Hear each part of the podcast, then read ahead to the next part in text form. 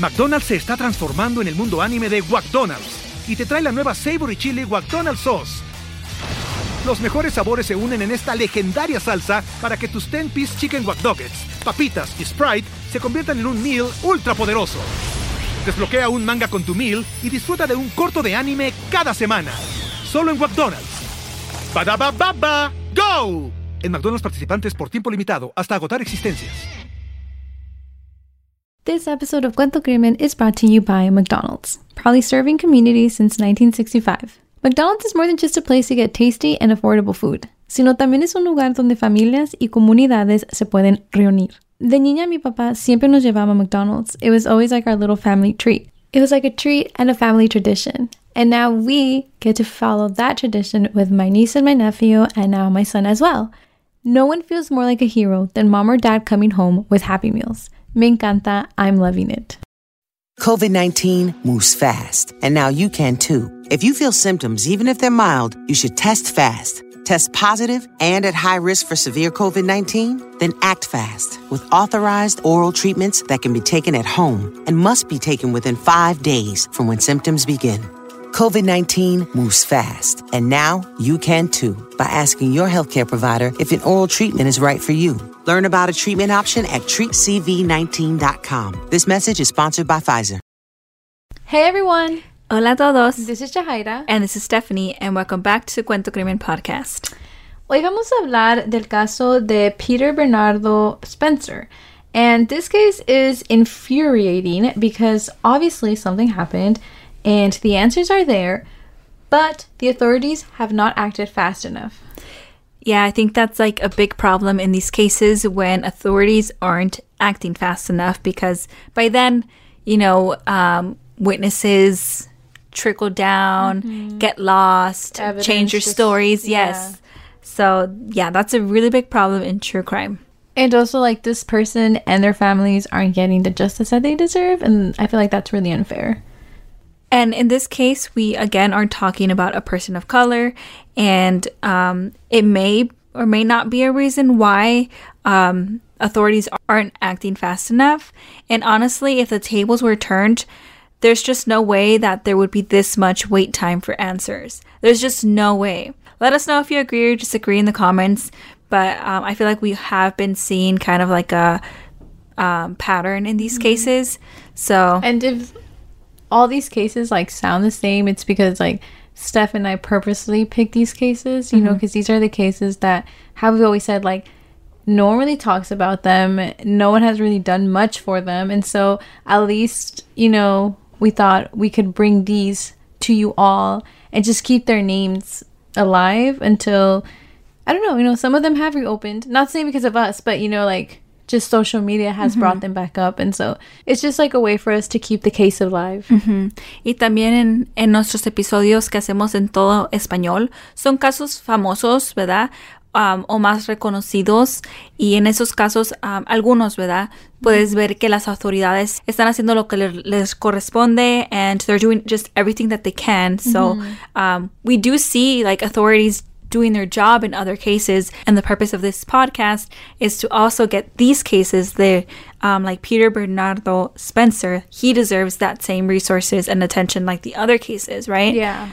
And whatever the reason is, we hope that, you know, one day we can shift away from that and mm-hmm. um, get attention to all cases. Okay, so that was a little spiel. Sorry, y'all. We yeah. Gotta... And, you know, we do love true crime and everything, but, you know, we have um, well, we want to have a bigger purpose here, you know? Yeah. So, all right. So, antes de empezar el caso, we again would like to give you all the heads up. We will talk about sensitive topics, entonces queremos darles una advertencia porque vamos a hablar de temas sensibles. And again, queremos decir que hablamos de estos casos con todo respeto a las familias y víctimas. All right, let's jump in.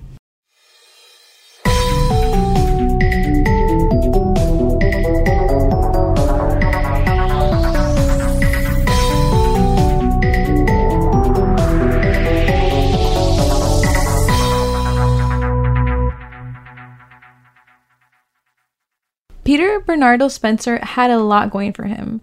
Él estaba emocionado porque iba a ser papá. Su prometida estaba embarazada. Y we all know, you know, when you enter parenthood, it's, it's a big step. Y ellos tenían la ilusión de empezar esta etapa de padres juntos and, you know, grow their family.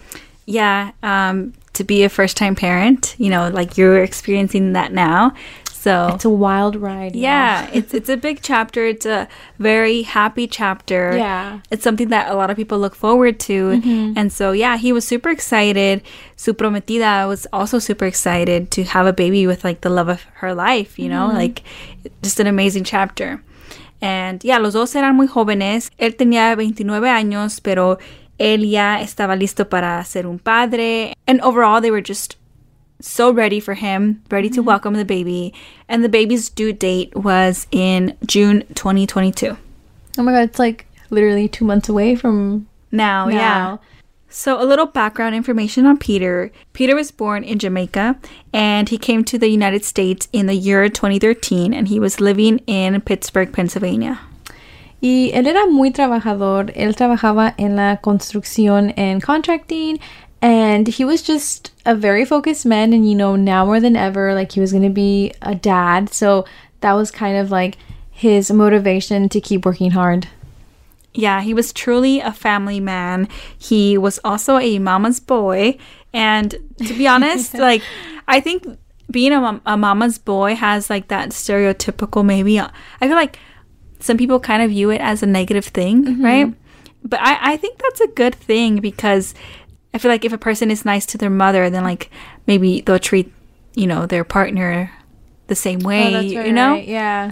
Um, and of course, like, you know, having a mother and like having that relationship as a man or as a woman or as anyone, like that's just an amazing relationship to have. is so true, yeah. How can you be mad about someone like, you know, loving their mom? It is a privilege to have a good relationship with your mom. you know, Yeah. 'cause- because, you know, some people aren't lucky enough to have that. Yeah. So And I guess now that, you know, I am a mm, boy mom, he's definitely going to be a mama's boy.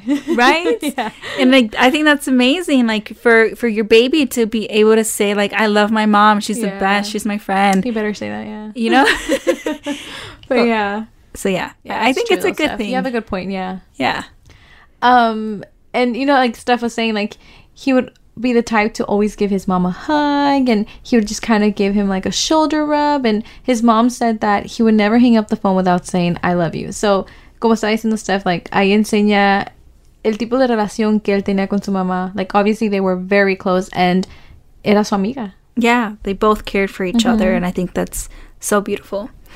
Um, and the family all had a dream of opening up a restaurant, like starting a catering service, you know, offering uh, Jamaican samples and foods and things like that. So um, they had, you know, strong aspirations. I always love hearing about people's like aspirations because it's like yes, like manifested, go for it, work for it, and ah, like I love it. Here we are, you know, with our podcast. um, but anyways, so Peter had recently gone vegan, and his speciality was jerk chicken and anything with curry and herbs. So he would get down in the kitchen. Yeah, and get creative and make foods that, you know, would suit his um, diet and things like that. And overall, Peter was a great man. He often fed the homeless and played basketball with the neighborhood kids. And he also loved the outdoors and he loved hunting. Yeah, some family members called Spencer, quote unquote, the mad scientist for his propensity for taking things apart and putting them back together.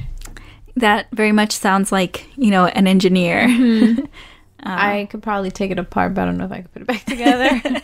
yeah, always a risk, you know. His younger brother Talaya remembered Spencer as a self-taught, multi-skilled man who was always willing to help others. Como habíamos dicho, era un muchacho con metas y él estaba bien enfocado, mm-hmm. como dicen el dicho, ¿verdad? Con los pies en la tierra. Mm-hmm. like it was clear that he knew what he wanted. Mm-hmm. But sadly, todo puede cambiar in just a blink of an eye. Y las acciones de alguien más puede cambiar la vida de alguien más in like the worst ways possible. And it's really sad. Like these things shouldn't happen, but you know, things do happen. And things that you do not expect, not in a million lives, can just switch it all up.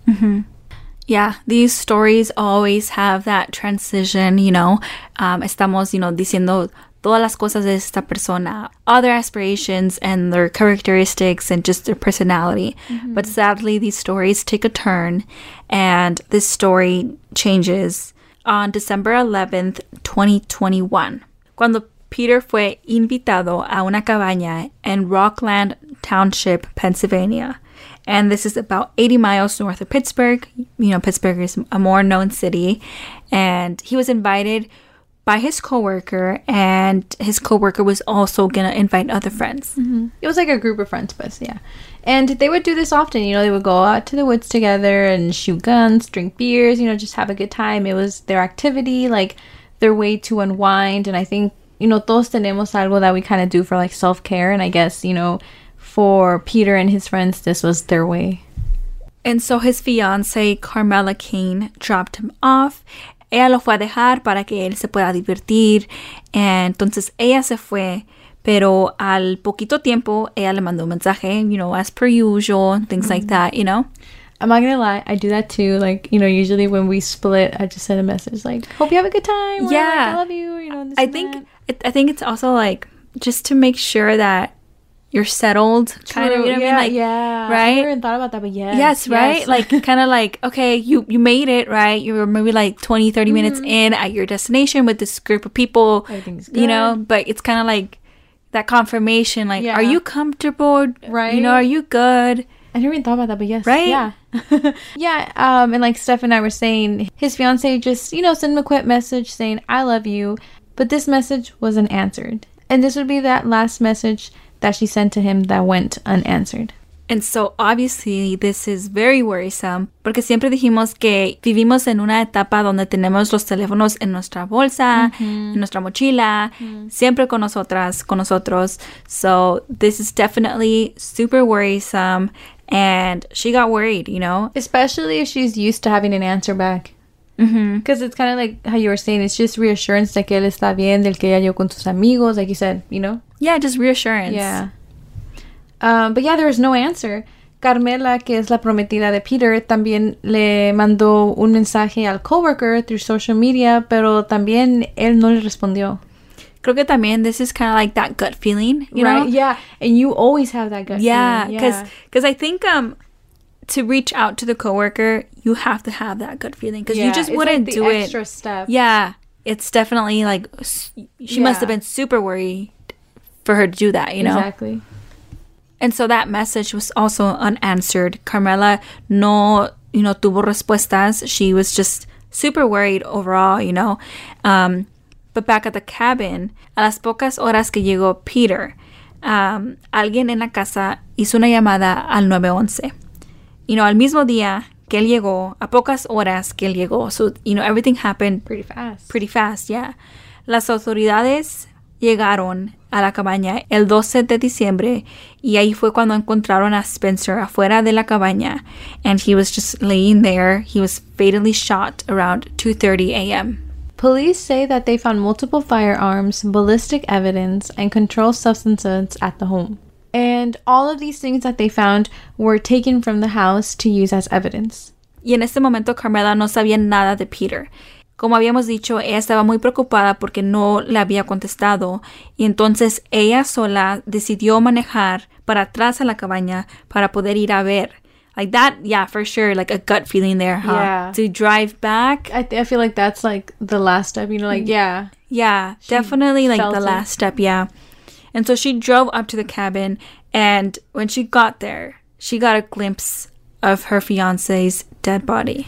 Ugh, stuff that gave me like the chills. I feel like, como estamos diciendo a little earlier, like, you just never expect these changes, like, never in a million years, you know, like, he was supposed to be out there just, you know, for the weekend, just having a good time. And now Carmela's there and she's like, she got to see her fiance's dead body. Mm-hmm.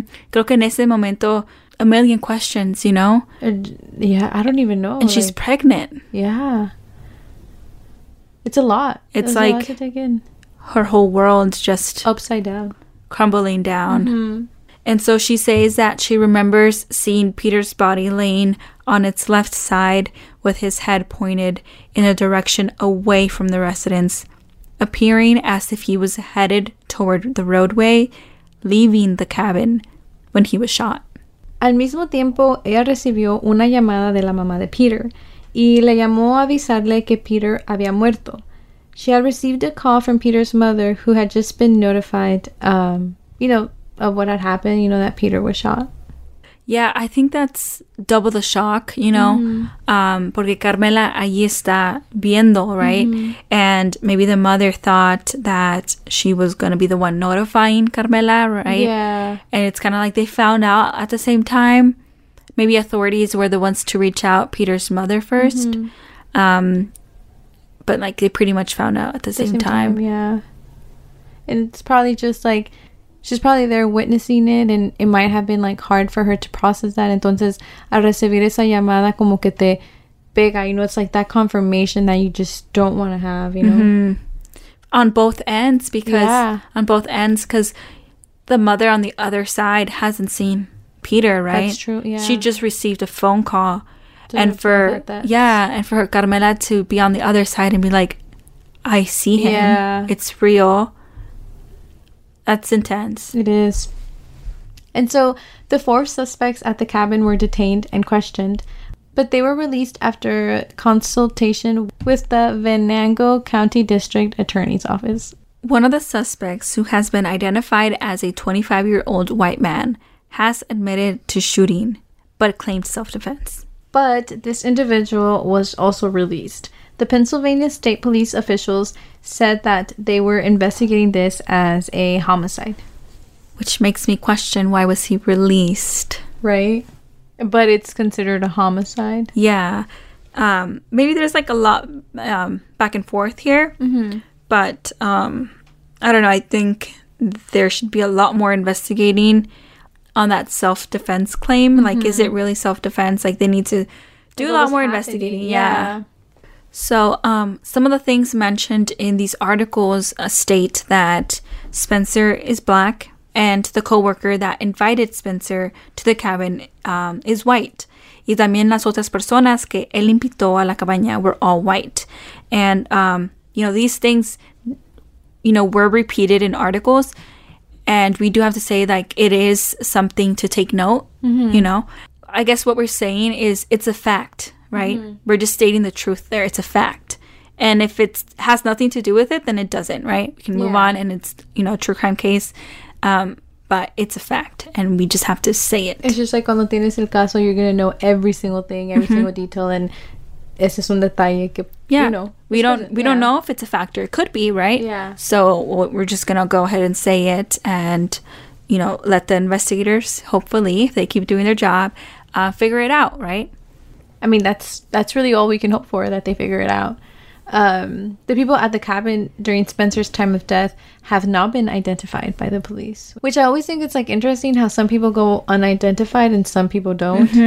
Like I don't know, I, I haven't figured out what's How does it work? How does it work? Is it just like money keeps the cops quiet? I don't know. I'm not saying anything. I'm just No, yeah, I, genuinely I curious. Yeah, very, I'm very curious too, porque en unos casos sí nombran a las, a las personas, right?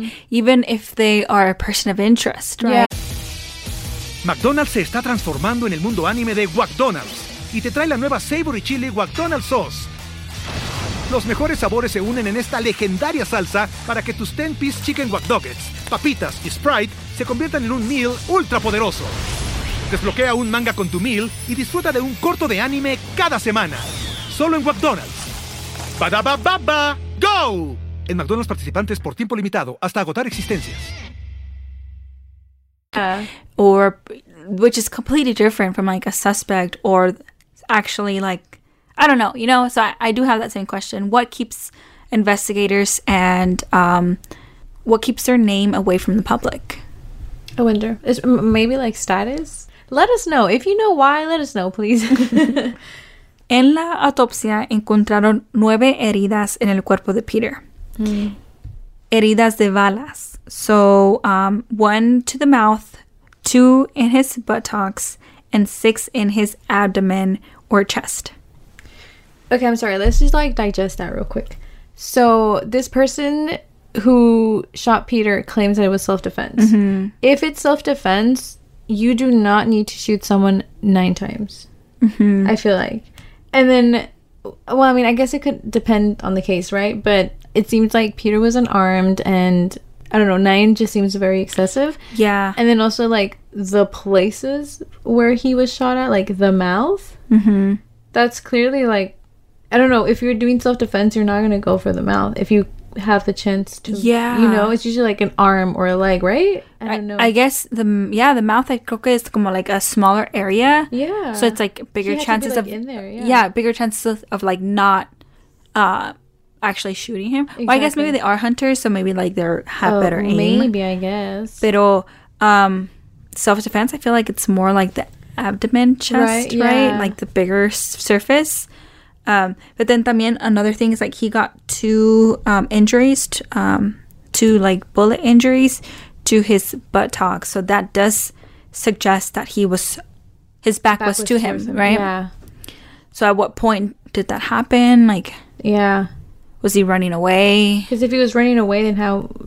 uh, What was like the issue? hmm I don't know. Pero el abogado de la familia, Paul Jubas, publicó unas fotos de la autopsia, con el permiso de la familia, of course. Um, and, you know, he did this with the intention of grabbing some attention. Creo que a veces eso es necesario. You know, like I know these pictures are graphic Yeah. and also personal to the family. Like, I understand that, but a veces, like, you know, you have to do drastic measures to get some results. Um, and so, el abogado Paul Jubas said that that the coroners said that he was shot in the chest and the abdomen is a misrepresentation, and that the photos show at least four of the shots were to Spencer's back. So again, goes back to you saying how he wasn't facing the person who was shooting him. Yeah. Yeah. Um, I guess there's just a lot to think about there. Like the entry points of the bullets, you know, did they enter from the front or from the back? Mm-hmm. So there's a lot of questions there. And Peter's sister said, and we quote, he was slaughtered and killed in what I consider an act of modern day lynching, end quote. That's a big statement. Mm-hmm. And it is scary to think about porque, you know, es su hermano and, and to mm-hmm. think about que él estaba corriendo for his life and for someone to shoot him, you know, that's that's kind of really sad to think about that that happened to your sibling. And then también like más coraje de saber que la policía le está creciendo a esta persona saying that it was self-defense. If it was self-defense, like, um, we don't know, but it kind of, like, we can kind of assume that it wasn't questioned. Like, it, like they didn't dive into it. Y ahora pensándolo más, like, you know, él se reúne con esos amigos to hunt. So they are, how do you say it? They are um, experienced with uh, firearms. So as hunters, you would know where to shoot for self defense, not to kill someone, Yeah, right? exactly. That's Like- what I was saying, yeah. I mean, I don't even know where you would shoot, but I'm I'm assuming there's They a place, yeah. right? No, Whether it be a leg or an arm or just uh, somewhere where there is no like specific organ. I think yeah, I think that's like the rule for self defense, right? That you try to shoot not like like obviously you're not gonna shoot at the heart, you're not gonna shoot anywhere near the head. And so that's why like al escuchar que él tenía un balazo por la boca, No, yeah, now que estamos habla- hablando más de este caso, like, I just don't think it, you know, a self defense. Like, it doesn't it doesn't align with the injuries in his body. and also the type of person he is. He's a hunter, right? Yeah. So I just don't understand that. Yeah. yeah. It's like obviously we have a lot of those cases on here, but it, this one's one of those that like just kind of leaves you with like, no, that does not seem right. Yeah.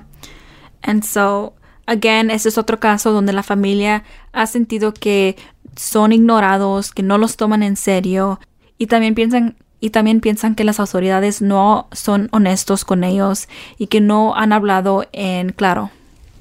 And some facts that we found according to the U.S. Census Bureau um, are that that the Venango County, uh, which is 80 miles north of Pittsburgh, has a 1.1 percent black population out of nearly 55,000 residents. It's a very small percentage, especially like if you compare it to a place like here in the Bay Area. Oh yeah, it's Pretty diverse. super diverse. It's so normal. Yeah.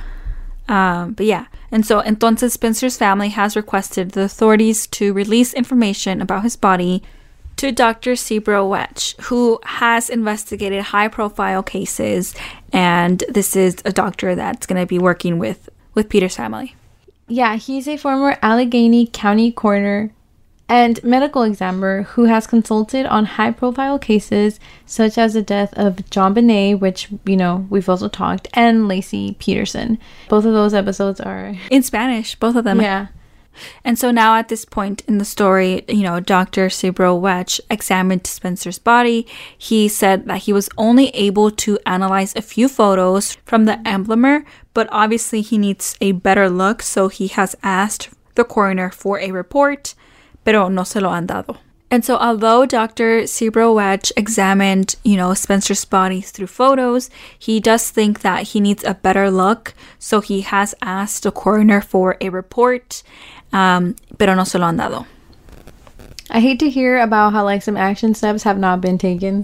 Like this is your job. Like if he requested one, like your job is to give him one. And he also said that the funeral home put trocars into the wounds, and that is the reason why it is difficult to conclude the bullet's trajectory from those few photos. Yeah, he definitely needs a report to be able to come to conclusions mm-hmm. because, you know, photos can only do so much. But Dr. Cyril Wecht sí dijo algo. Dijo que several bullets appeared to have entered through Spencer's back. And he quotes There are nine shots fired beyond 24 inches of distance, or what we call long distance shots. End quote. And he continues to say, and I quote, it's like looking at someone who got hunted down, which is absolutely horrifying. End quote. I feel like that you know comparison that he made of being hunted down like hits a little harder because how we say like they all went hunting. Mm-hmm. They all know how to hunt. The, yeah. Honestly, like this description is just, yeah, very, very like hard to picture and like honestly makes my stomach feels so sick. Yeah.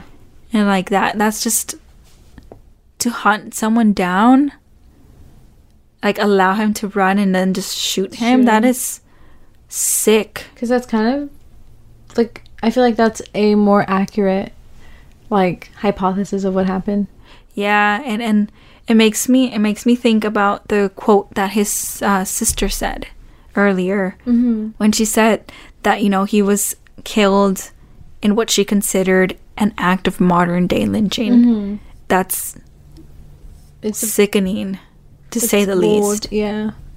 And so el abogado de la familia, Paul Jubas, said, and I quote, We've only received unacceptable answers that don't make any sense, and they're now stonewalling us. They are preventing us from having our medical examiner, the best medical examiner in the country, to do his work. There is no reason for that. End quote. See, that's what I'm saying. Like, how are you gonna reject someone from doing their job? Like, Yeah. It doesn't make any sense. To reach a proper conclusion in Dr. Cyril Wecht's examination, he would need to see all the photos from the autopsy. Yeah. That, you know, makes perfect sense, you mm-hmm. know? Paul said, and we quote, I would love to see a district attorney who finds a crime scene with a house full of black people, one white guy in the yard with nine bullet holes, and then detains them and lets them all go. That is a very good point. I've know? never seen it. never seen it and I feel like if we did it'd be such a big deal. Mm-hmm. It'd be it would be all over the news. All over, dude. and they would get answers within mm-hmm. weeks, mm-hmm. days even. So Which is totally fine, you know, that they like would be on top of it. Que estén por todos los noticieros and everything. But the problem is that when it reverses, like we don't we don't see that same yeah, just put the same energy in every Yeah. case is what we're saying. And so um, moving along, um, Carmela said, and we quote, He deserved to be here to raise his child and to be the family man, the husband that he deserved to be. I was thinking about that too, about how su hijo nunca lo va a conocer. Mm-hmm. Like his child is gonna grow up without his father physically here. And then también at some point, he's gonna learn about this story. Like Yeah, the like on the questions. He's gonna have internet. Yeah, questions. you know, true. where's my dad? I wonder. You know, yeah, that's a tough um story to tell. yeah. And so Peter's mother says too, and we quote, "I'm just trying to walk the walk and go through how the system works." He has to get justice. He has to get justice. End quote. And it's true.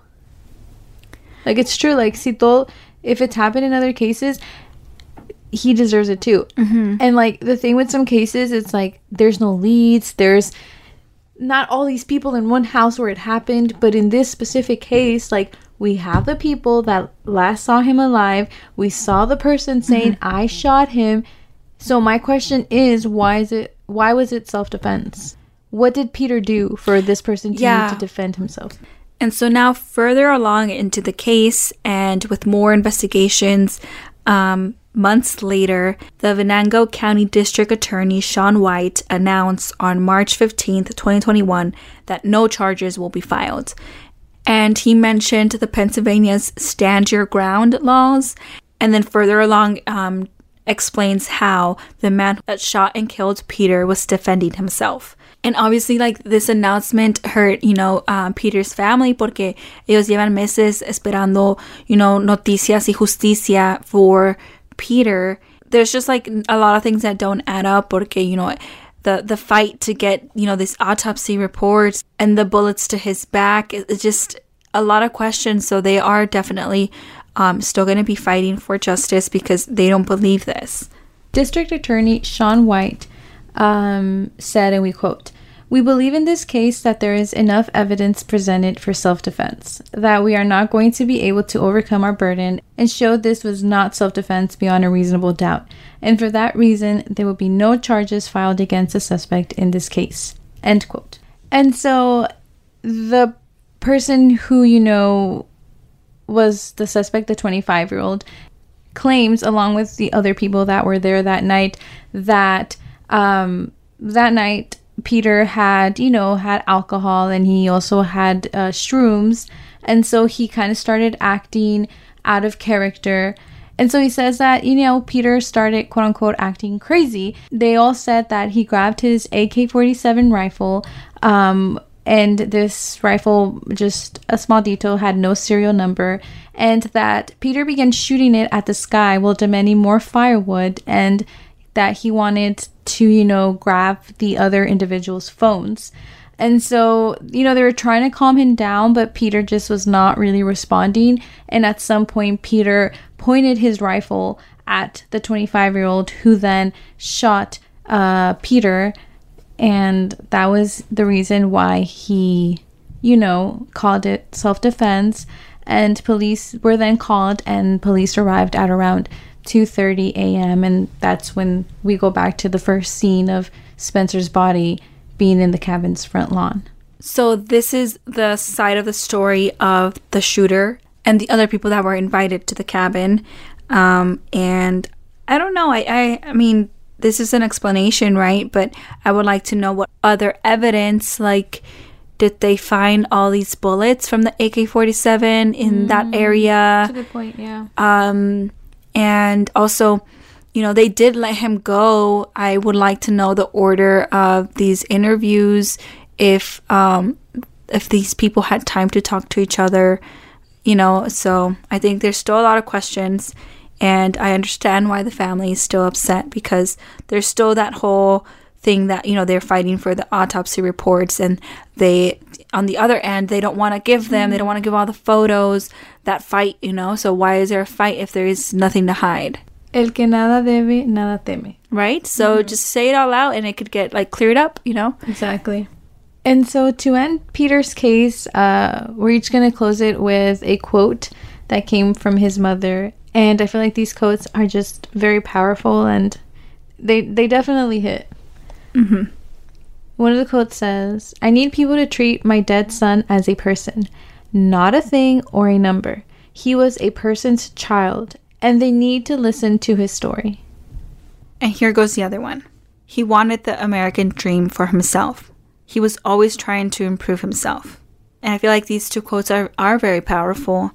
Um, and I agree, you know, this is the case. Like, that this is something we always say here, right? Like, these are real people. With real families. Yeah. And like, it just hurts everyone around them. Like, in this case, like his unborn child. That's going to be his whole life, something that he's going to carry Yeah. and it's just so much hurt and um, and so many you know dreams that you know died with him. Um, so yeah, it's very very sad case. And as of now, um, you know, there has been no arrest, and justice is still to be served.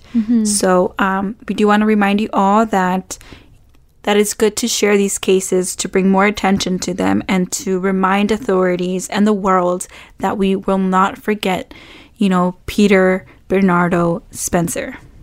Thank you all for listening to this week's episode. And again, just a reminder if you all have any requests, feel free to DM us. Our list is always open. And we also would like to remind you all that reviews help. I know, you know, sometimes it's a little hassle to write one, but that is how our podcast keeps growing. And we also are always open to feedback as we want to continue to grow and, you know, just see what we can be better at.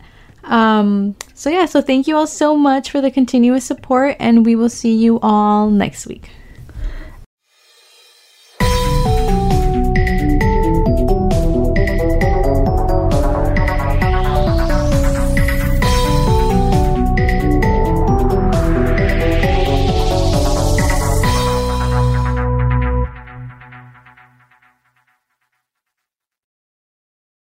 Is Ryan here, and I have a question for you. What do you do when you win? Like, are you a fist pumper? A woohooer, a hand clapper, a high fiver. I kind of like the high five, but if you want to hone in on those winning moves, check out Chumba Casino. At chumbacasino.com, choose from hundreds of social casino style games for your chance to redeem serious cash prizes. There are new game releases weekly, plus free daily bonuses. So don't wait. Start having the most fun ever at chumbacasino.com. No purchase necessary. Group. Void were prohibited by law. See terms and conditions. 18 plus.